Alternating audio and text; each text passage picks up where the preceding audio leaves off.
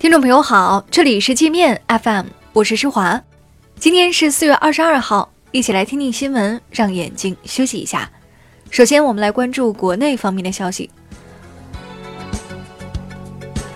针对视觉中国版权风波，最高法民三庭副庭长说，图片库虚构版权牟利属于违法行为，情节严重的应当予以惩罚。各级法院在审理相关案件时，不能仅凭图片库自己打的水印就认定图片版权归属。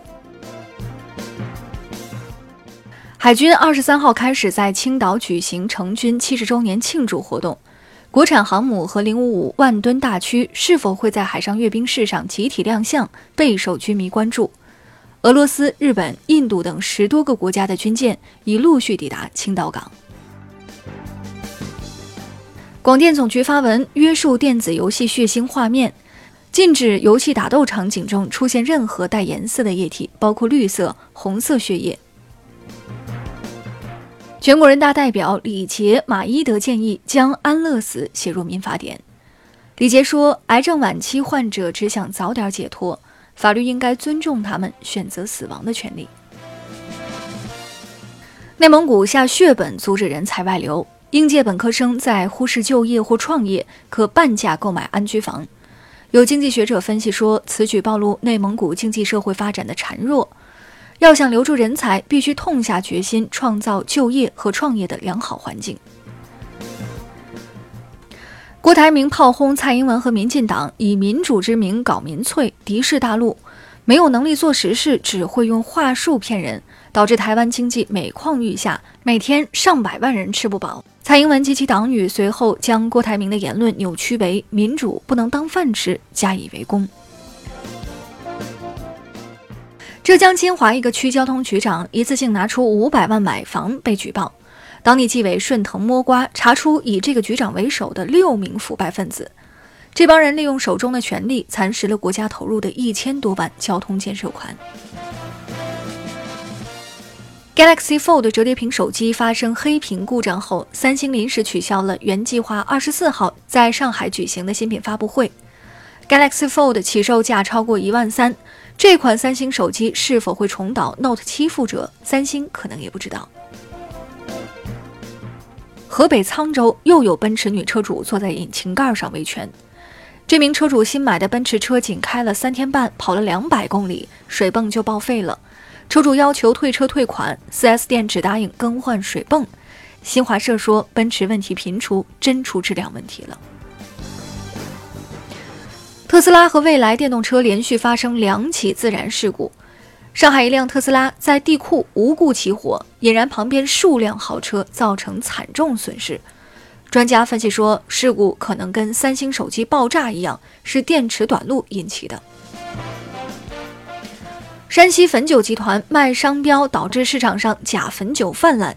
一些跟汾酒集团合作的经销商私下灌装散酒，冒充汾酒，高价出售。亚马逊竞争不过中国本土电商，市场占有率仅有可怜的百分之零点六，不得不退出中国。一些中国人为此伤心不已，他们把亚马逊的失败甩锅给中国政府，称堂堂十三亿人口的大国竟然容不下一个亚马逊。您也是这样认为的吗？我们再来关注国际方面的消息。斯里兰卡首都科伦坡周日连续发生八起爆炸，多座教堂和酒店遭伊斯兰极端分子袭击，已造成近三百人死亡，五百多人受伤。遇难者中有两名中国人，另有五人失联。当地警方已逮捕二十四名涉案极端分子。这马上就要到五一了，计划前往斯里兰卡的朋友要小心了。川普政府走极端，驱逐有中国血统的科研人员。美国安德森癌症研究中心在过去的一年多时间里赶走了十名华裔科学家。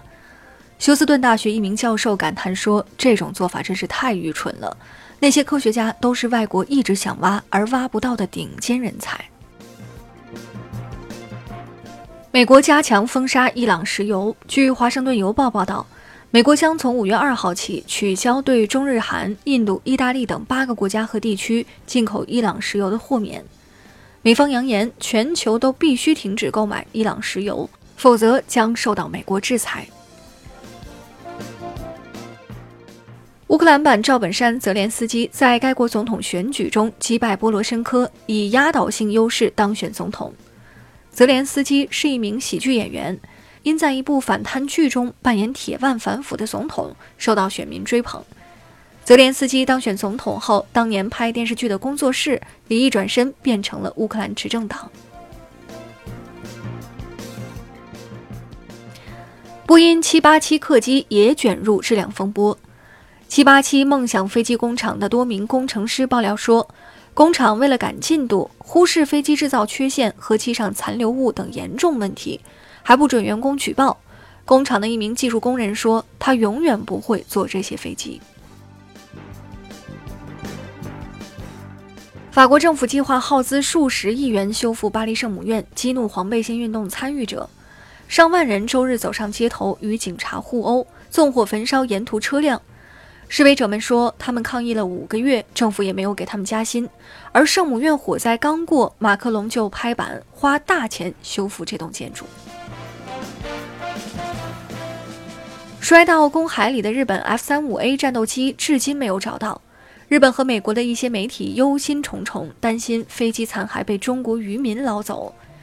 日本防卫相不得不出来安抚他们，说目前没有这种可能性。那好了，以上就是今天节目的全部内容了。感谢您的收听，我是施华，欢迎您下载界面 App，在首页点击试听，找到界面音频，更多精彩内容等着您收听。